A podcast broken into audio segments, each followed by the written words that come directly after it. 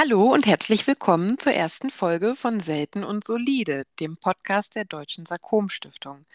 Ergänzend zu unseren vielen Angeboten bei Social Media, unserem Newsletter, den Webinaren, die ihr jederzeit bei YouTube anschauen könnt und noch viel mehr, haben wir uns dazu entschieden, einen Podcast zu starten, um euch auch in diesem Medium mitzunehmen in die Welt der Sarkome. Mein Name ist Odette Helbig und an meiner Seite ist die liebe Verena. Sag mal Hallo. Hallo Odette, hallo ihr lieben Zuhörerinnen und Zuhörer. Wunderbar, hallo Verena.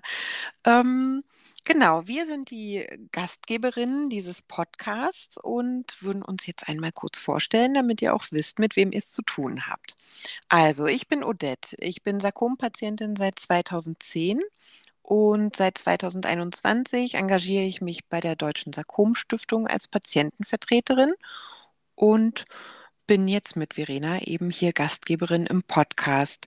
Ähm, ein paar Eckdaten zu mir. Ich bin 40 Jahre alt, habe zwei Söhne, lebe in Berlin und habe ein Weichgewebesarkom bzw. mehrere Rezidivtumore im Becken. Aber dazu kommen wir bestimmt ein andermal noch. Ich würde jetzt ein paar Fragen an Verena stellen, damit auch Verena sich euch vorstellen kann. Also, liebe Verena, was möchtest du von dir erzählen, um dich den Zuhörern vorzustellen? Ja, hallo, ich bin Verena. Ich bin 63 Jahre alt, habe auch zwei Kinder und ähm, bin auch seit 2010 Sarkom-Patientin. Was für ein Zufall. Ja, und äh, ich habe auch ein Weichgewebssarkom äh, im Knöchel gehabt. Das ist die Kurzfassung. Ja, die Kurzfassung, das ist witzig, Verena, weil der Zufall ist groß. Ne? Eigentlich sind äh, Sarkome ja grundverschieden und ich habe im Teaser gesagt, keine Geschichte gleich der anderen, aber die Parallelen sind wirklich rein zufällig und nicht üblich.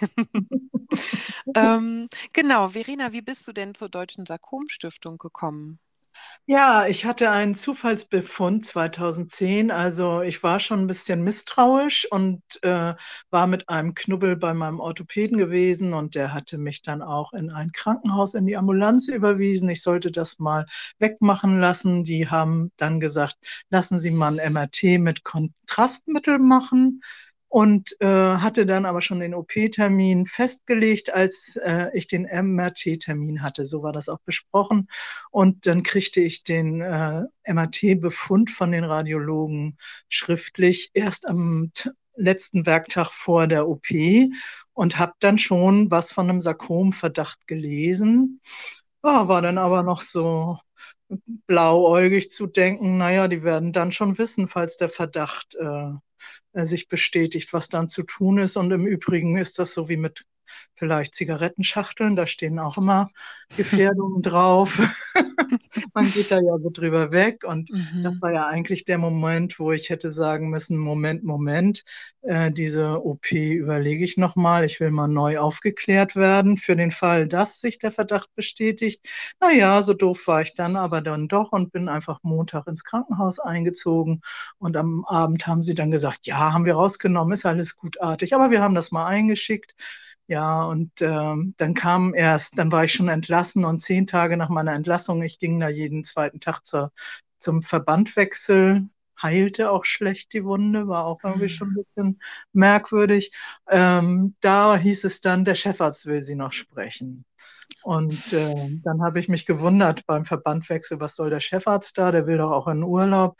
Und der hat ähm, ja, mich dann netterweise persönlich informieren wollen und äh, nicht, dass ich das einfach in die Hand gedrückt kriege, den pathologischen Befund. Und da stand was von Synovialsarkom äh, Grad 2 drin und ähm, ja, es war schon sieben bis elf Zentimeter groß insgesamt.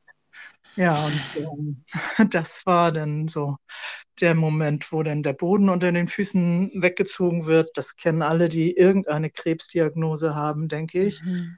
Ja, und dann habe ich eben natürlich dann doch ein bisschen gegoogelt und ähm, bin dann im Krebsforum irgendwo auf äh, äh, die Karin gestoßen, die ja jetzt auch im Vorstand der Sarkom-Stiftung ist. Damals hieß mhm. sie ja mhm. noch Lebenshaus, das Lebenshaus. Und habe mit der erst geschrieben und dann auch telefoniert, weil es am Ende um die Entscheidung ging, lasse ich mich amputieren oder nicht. Und ähm, ja, allein das Gefühl, da ist jemand, die hat das auch und ähm, die kann mir die Entscheidung nicht abnehmen, aber ich äh, kann mit der reden und mir selber meinen Weg überlegen, äh, hat mir so viel geholfen, dass ich mich dann auch irgendwie verpflichtet fühlte, dieser Organisation weiter äh, anzugehören oder beizutreten und dann auch sie zu unterstützen, was ich mhm. eigentlich seitdem, so gut ich kann, mache. Das ist toll. Das ist, das ist richtig toll für diesen langen Zeitraum. Aber es hat sich ja auch viel getan in der Zeit. Ja. Die, die Sarkom-Stiftung ist, wie du gesagt hast, ja oft aus dem Lebenshaus hervorgegangen, steht jetzt auf ganz eigenen Beinen und wir ja, erreichen richtig viele Menschen mittlerweile und äh, sind im ganzen deutschsprachigen Raum aktiv. Und ja, das lebt natürlich nur durch so tolle Ehrenamtliche wie auch dich, Verena. Also Ja, vielen, aber vielen, vielen Dank. aber natürlich auch dadurch, dass so jemand wie du äh, äh, die äh, Dinge mit Social Media in die Hand genommen hat und dass es auch so ein bisschen professionellere Unterstützung gibt. Und das freut mich natürlich auch, weil Ehrenamt allein kann auch nicht so viel ausrichten. Das ist mir schon klar. Und Ja. Braucht es ja auch immer Geld fürs, für diese professionelle Unterstützung, was ich dann auch gerne zum Beispiel durch dieser Com-Tour tue. Oh Ne? ja, oh ja, da freuen wir uns auch alle drauf. Das ist auch ein ganz großes Thema. Da werden wir bestimmt auch in einer der nächsten Folgen noch drüber reden, weil dieser Com-Tour steht im September an. Ist nicht mehr Genau. lang. Wir Ne? machen einen Live-Bericht dann, ne? Das ist eine ausgezeichnete Idee. Genau. Ähm, ja, Verena, wie ist denn die Idee für den Podcast auf deiner Seite entstanden? Erzähl uns doch mal was dazu. Ähm, ja, mein, also wir hatten ja alle ganz viel Zeit in den letzten zwei Jahren, die irgendwie unerwartet war, so Zeit, die man anders verbringen musste. Und ich habe mir das Podcast hören angewöhnt und äh, dabei ganz viel aufgeräumt in der Wohnung und Sachen erledigt. Und ich fand das eigentlich so anregend, Podcast hören. Und dann habe ich so gedacht, Mensch, also ich habe ja nun schon ganz viel Öffentlichkeitsarbeit der Sarkom-Stiftung auch erlebt, äh, Patientenaufklärung und so. Aber ich glaube, wir brauchen auch mal andere Formen als jetzt äh, medizinische PowerPoint-Präsentationen. Und, äh, und deshalb habe ich dich ja mal angesprochen, beziehungsweise äh, Katrin und äh, Michi aus der Stiftung, ne? Ob Mhm. man das nicht. Und die äh, haben mich ja dann zu dir vermittelt, dass du die Idee auch schon mal gehabt hättest. Mhm. Ja, das stimmt. Bei mir ist die Idee relativ ähnlich entstanden wie bei dir. Ich habe auch hm, erst im Laufe von, von Corona angefangen, Podcasts zu hören und ähm, habe dann schnell gedacht, Mensch, es gibt Leute, die erzählen über die banalsten Dinge und es gibt natürlich auch Experten, die über ähm, ganz hochwissenschaftliche, komplexe Zusammenhänge reden. Aber über unsere seltene Erkrankung hat bisher noch keiner gesprochen. Und ich schätze die Arbeit bei Social Media sehr. Ich finde auch das Blogger-Thema super interessant, aber im Podcast einfach diesen verschiedenen Arten von Sarkomen sozusagen eine Stimme geben zu können und äh, Zusammenhänge zu erläutern, die Experten zu Wort kommen zu lassen, die äh, Betroffenen, die Pflegenden, die Angehörigen, die Hinterbliebenen. Das ist was, was ich mir wirklich gut vorstellen kann und ich bin super, super froh, dass wir da zusammengefunden haben und jetzt einfach, einfach loslaufen. Bin ganz entspannt, äh, gespannt, was daraus äh, entstehen kann. Ja, das ist Ja. wirklich toll und spannend. Ich finde Ja. auch, das ist ein ganz lebendiges äh, Medium, dieser Mhm. Podcast. Ja, auf jeden Fall. Genau. Verena, was wünschst du dir denn für unseren Podcast? Was sind deine Visionen oder eben, ja, was, was sind deine Vorstellungen? Also ich wäre schon froh, wenn, es muss ja, es muss ja nicht die wahnsinnige Reichweite sein, aber wenn wir ein paar Menschen helfen könnten, in ihrem Entscheidungsprozess oder mit ihren Sorgen umzugehen, die sie durch die Erkrankung haben, ob als Angehörige oder als äh, Betroffene, ähm, dann wäre das doch schon mal was, ne? Ja, definitiv. Ja, ich glaube, da sind unsere Gedanken dann sehr, sehr ähnlich. Ich habe auch am Anfang zwischenzeitlich mal gedacht, wir machen das als wirklich Informationspodcast, ganz, ganz wissenschaftlich, aber ähm, ich glaube einfach auch wirklich den, den äh, Zuhörenden zu vermitteln, dass sich nicht immer alles nur um die Fakten drehen muss und um irgendwelche Statistiken, Prognosen, Medikamente, sondern dass da immer auch ein Mensch mit einer Geschichte dahinter steht, mit einem Alltag, der geprägt ist von dieser Erkrankung und dass wir alle quasi im gleichen Boot sitzen, auch wenn die Erkrankung unterschiedlich ausgeprägt ist.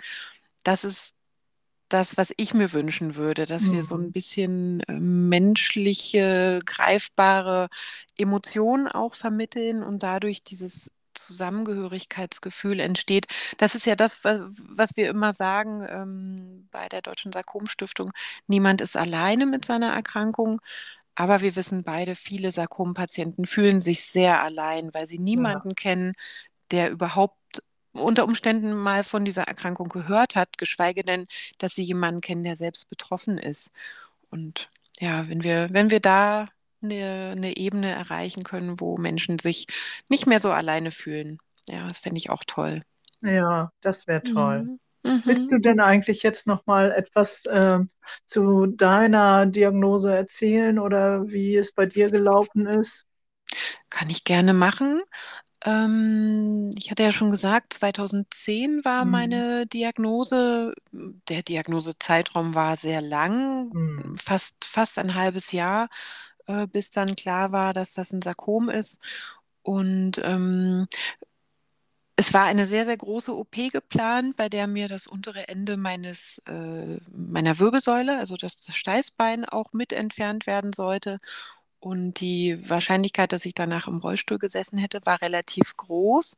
Mhm. Und am Abend vor der OP, ich war schon stationär aufgenommen, da kam der pathologische Bericht der Standsbiopsie, dass das eben ein Sarkom ist. Und daraufhin hat der Chirurg gesagt, oh, das traut er sich dann doch nicht zu.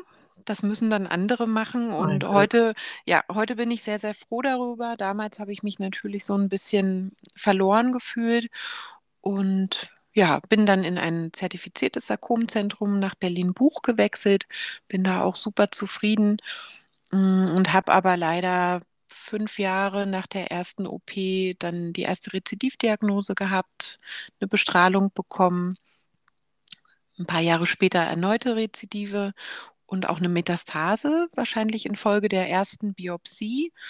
Und jetzt stehe ich gerade an dem Punkt, dass ich erneut auf Biopsieergebnisse warte und wir gucken wollen, hm, ob man jetzt eher systemisch, also sprich mit einer Chemotherapie oder mit einer Immuntherapie oder so was ausrichten kann, weil jetzt ist klar, dass ich diese Rezidive nicht mehr komplett loswerde. Und mhm. glücklicherweise ist das sehr langsam wachsendes Gewebe.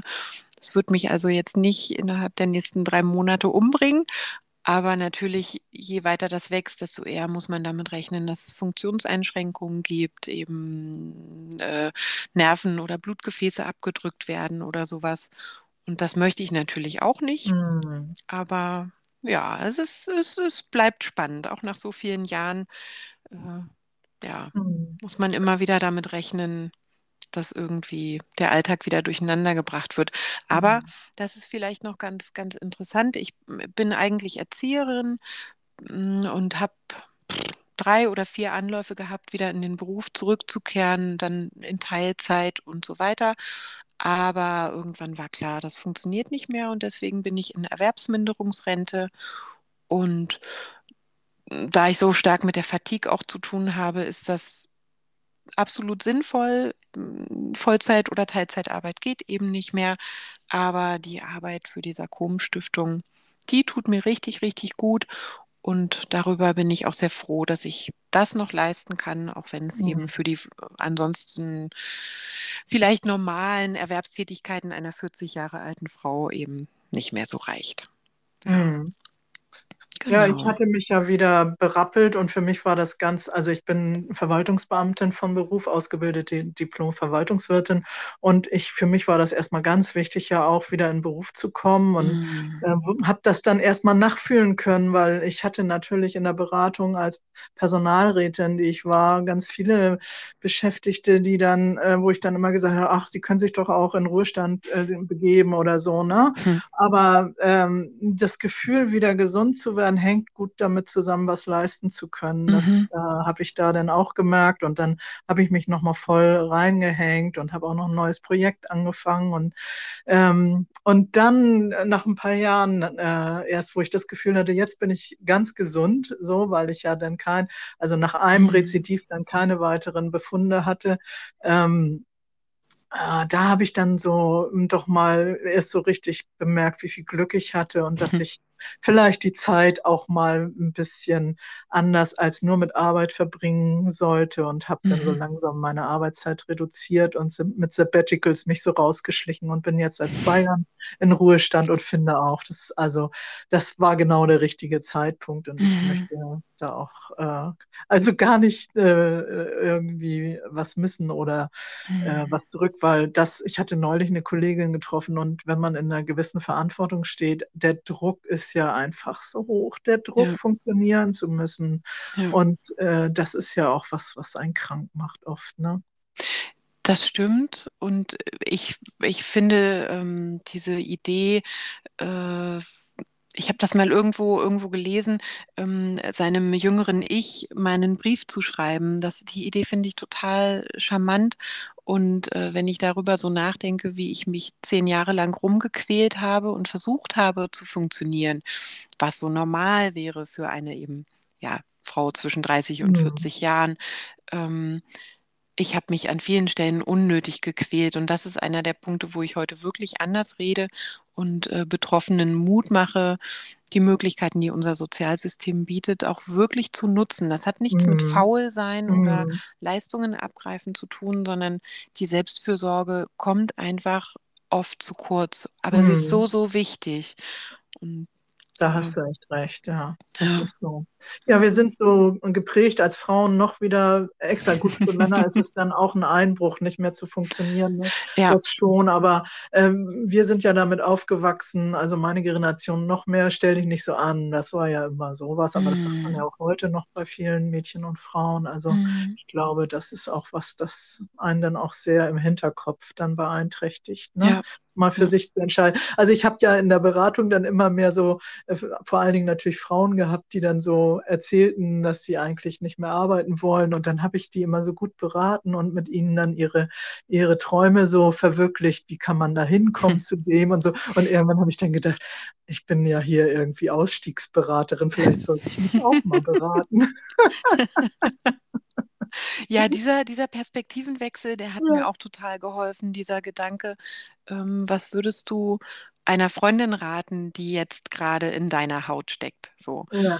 Und da ist man oft viel, viel gnädiger und viel freundlicher, als man es zu sich selber ist. Das ist Ja. wirklich, wirklich sehr verrückt. Aber ich glaube, da findet auch ein Umdenken statt. Aber natürlich darf man nicht vergessen, äh, sehr jung Erkrankte stehen natürlich auch nochmal unter einem anderen Druck, Mhm. was das Erwerbsleben oder die Familienplanung oder so angeht. Und Aber Existenzsicherung natürlich auch. genau, genau. Mhm. Aber so hat jede Lebensphase dann besondere Herausforderungen und dieses einschneidende Erlebnis einer Erkrankung kommt nie zum rechten Zeitpunkt. Ich glaube, Nein. da sind wir uns einig. Ja, und sie kostet ganz viel Kraft. Ja. Also wie viel Kraft mich das gekostet hat, habe ich dann nach einigen Jahren erst gemerkt, ne? Hm. Und du bist ja noch mittendrin, die Kraft haben zu müssen, ne? Hm, Die Kraft auch für den Alltag, für eben Mhm. die Krankheitsbewältigung. Das, ja, das zehrt. Das zehrt an den Mhm. Energiereserven. Und dann noch die Verantwortung für die Kinder. Meine sind Hm. ja groß, ich bin Oma. Aber Naja, trotzdem, trotzdem äh, stellen sie dir auch immer noch viele, ja viele klar. Aufgaben. Ja, und andererseits äh, ist man über jeden, jedes Jahr froh, was man zusammen erlebt hat Ja, und dass man noch Oma werden durfte oder dass du deine ja, Kinder aufwachsen siehst, ne? ja, das stimmt. Das stimmt. Verena, da gibst du auch die perfekte Überleitung zu äh, dem, was ich noch sagen wollte. Und zwar ähm, haben wir ja schon darüber nachgedacht, äh, wen wir so einladen werden in unseren äh, kleinen Podcast. Und wie ich vorhin auch schon gesagt habe, wir wollen natürlich ähm, die Betroffenen selbst äh, zu Wort kommen lassen, die Angehörigen, die Experten, die Hinterbliebenen.